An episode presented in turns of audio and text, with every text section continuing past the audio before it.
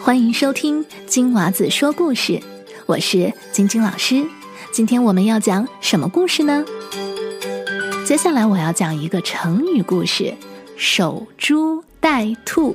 你准备好了吗？我们的故事马上开始喽！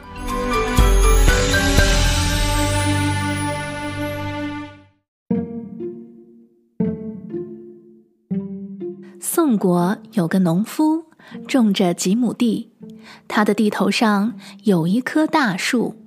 一天，他在地里干活，忽然看见一只兔子，咻！箭一般的飞奔过来，猛地撞在那棵大树上，一下子把脖子折断了，蹬蹬腿就死了。这个农夫飞快地跑过去，把兔子捡起来，高兴地说：“这真是一点儿劲没费，白捡了一个大便宜，回去可以美美的吃上一顿了。”嗯。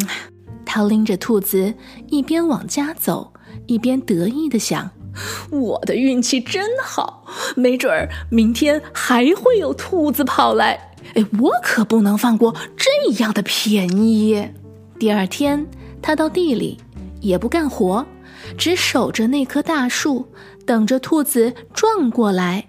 结果等了一天，什么也没等到，他却不甘心，从此。天天坐在那棵大树下等着兔子来撞死，他等呀等呀，一直等到地里的野草长得比庄稼都高了，连个兔子影也没有见到。